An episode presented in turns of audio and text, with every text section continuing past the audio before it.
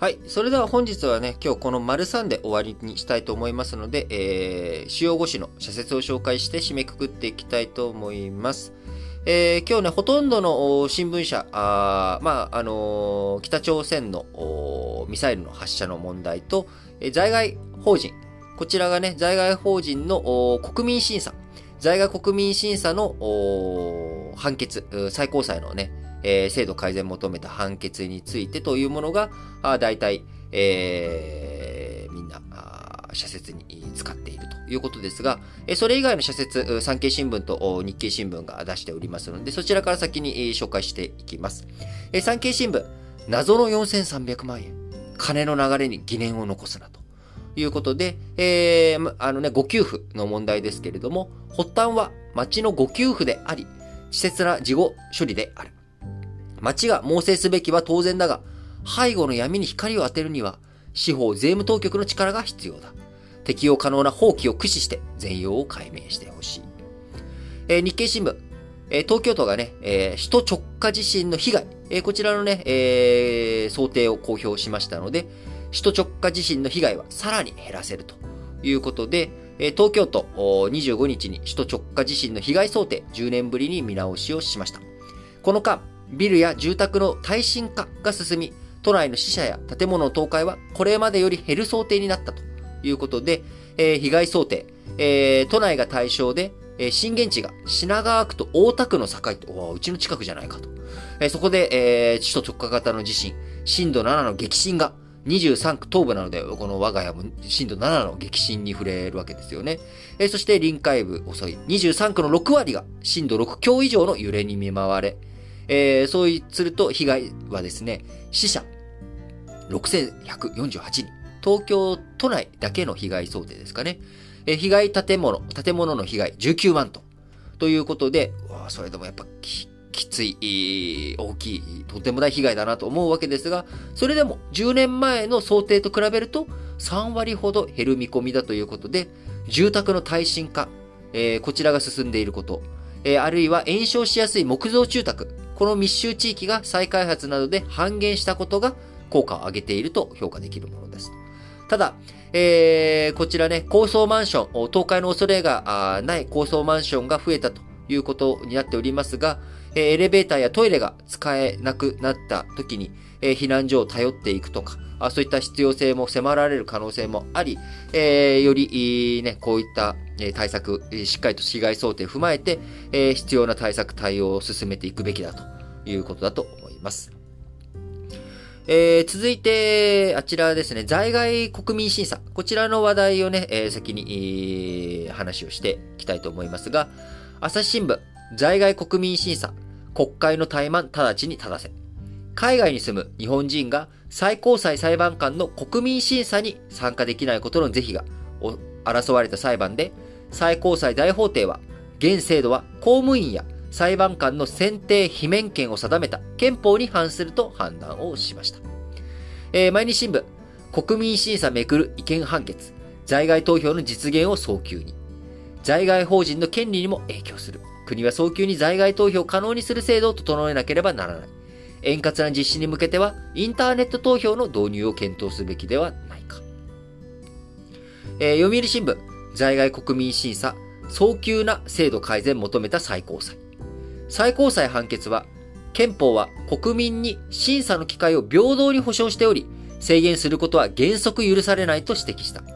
憲法の万人を担う人物を国民がチェックする制度の意義を重く見たのだろうということで、えー、このね、在外、まあ、あの、国民審査というもの、えー、こちら実はすごく異例な制度らしくてですね、日本特有っちゃ特有ぐらいの、えー、日本だけじゃないのかもしれないですけども、非常に珍しいみたいなんですよね。えー、例えばね、今アメリカ中絶問題、え中絶法案について、え最高裁、のね、アメリカの最高裁が、連邦最高裁が出した1970年代の判例、これを覆すような動きがあるかもしれないみたいな話が出ているわけですけれども、えー、終身制なんですよね。アメリカの最高裁判事というものは。えそしてそれは大統領が任命して、任命して、え議会の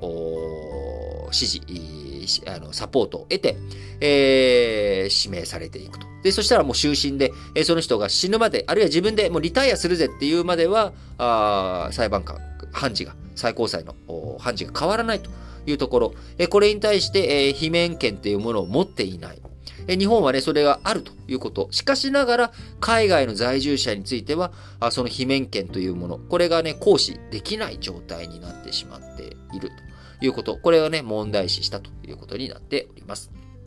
はい。えー、最後、5本、えー、ですね、えー、全紙で北朝鮮のミサイル挑発に関することを取り上げております。朝日新聞、北朝鮮ミサイル、各国が挑発の歯止めを。北朝鮮は今、建国以来の大動乱と認めるほど新型コロナ問題が深刻だ。ここ数日は新規の発熱者数の勢いが鈍りつつあるが、今後の変異株などを考えれば、軍事挑発にかまけている暇などないはずである。毎日新聞、北朝鮮と中国、ロシアの挑発、緊張を高める行動を危ぶ。困難な状況にあってこそ、緊張をさらに高めないための外交努力を尽くすことが日本に求められている。産経新聞、北の ICBM 発射。世界に弓引くのをやめよう。なんかもう、ちょっとね、表現がやはり産経新聞らしいなって感じですね。弓、弓引くな。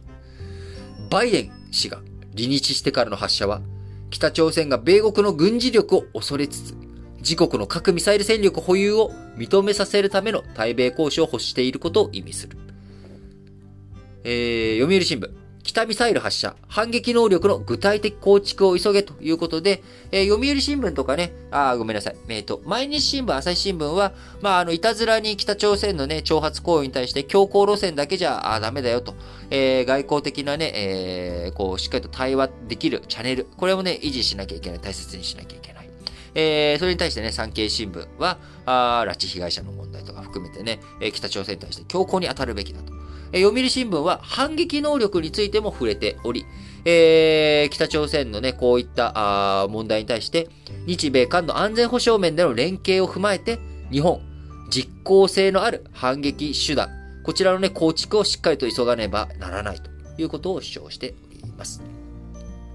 えー、最後、日経新聞です。日米韓の警告無視した北朝鮮ということで、北朝鮮のミサイルをめぐり、日本と韓国の発信する情報が一致しない場面が目立つのも気がかりだ。今回の発射数も韓国軍は3発、防衛省は少なくとも2発とズレがあった。情報共有の乱れは有事で致命傷になりかねないということで、えー、ね、あの、ユン・ソンニョル大統領、新大統領のもと、えー、日韓関係、えー、しっかりとね、なんとか再構築できるような糸口、えー、これが見出されて、え、日米韓3カ国の連携というものがね、しっかりとタッグ組んで、え、一枚岩で、え、北東アジアの安全保障の問題、え、こちらに取り組んでいくことができるということがね、期待してやみませんと。えー、いうことでね、本日は皆さん新聞解説ながら聞きをお聞きいただきありがとうございます。えー、今日はね、ちょっと、しんどさあ、疲れもあるということで、ちょっとね、3本で終わらせて、えー、いただきますということですが、まあ明日はね、まあ通常通り5本でやろうかなと思っておりますけれども、ちょっとね、なんか5月病ってわけじゃないんですけど、やっぱりこう、ちょっと疲れがね、溜まってきているので、まあ、適宜休み休みしながら、あマイペースにやっていきたいと思います。えー、皆さんもね、あんまり無理とかしすぎないようにして、えー、できることを淡々とやる。無理なことは無理ということ。まあ、しっかりとね、そこの線引きを自分でつけていって、えー、体の健康、心の健康、そして社会的なね、人とのつながりの豊かさ、こういったものを保ちながら、あ元気にね、やっていっていただければとます。はい。えー、なんかね、東京はこの週末30度とかになってね、金曜日、明日は雨でなんか気温が下がってと、えー、温暖のね、えー、気温の温暖差も激しい状況ですけれども、あ皆さん元気にやっていきましょうそれでは、皆さん、今日も元気に、いってらっしゃい